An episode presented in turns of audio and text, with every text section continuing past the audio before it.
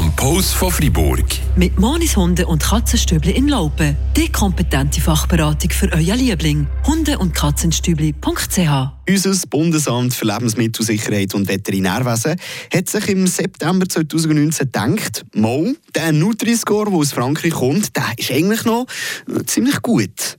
Zeigt auf, wie ausgewogen das Produkt ist auf einer Skala von A bis E. Mit dem Nutri-Score kann man also ähnliche Lebensmittel auf einen Blick miteinander vergleichen. Sie, die ihr da gehört habt, das ist Carmen Hefti, Mediensprecherin vom Migro Genossenschaftsbund.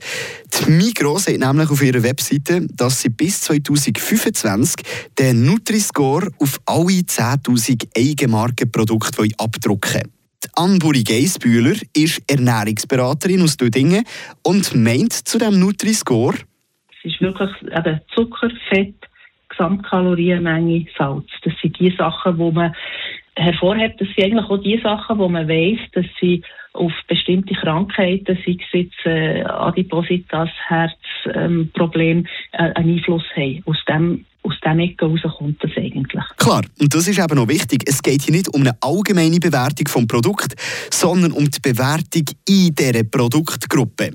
Es gibt aber auch hier und da Alternativen zum Nutri-Score. Verschiedene Apps zum Beispiel können mit dem Scannen vom Strichcode sogar noch ein mehr Infos anzeigen lassen als nur Ampeln von A bis E. Zum Beispiel die App Yuka. Y-U-K-A.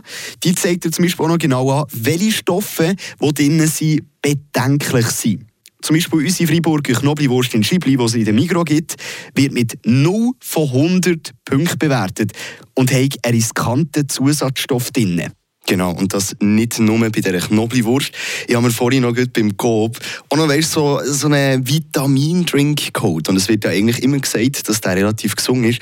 Auch hier steht in dieser App, dass es mittelmäßig gut ist, weil zu viel Fruchtzucker drin ist. Also es geht hier nicht nur um normalen Zucker oder um Salz und was auch immer, sondern eben auch um gesunde Sachen, die übermäßig viel drin sind.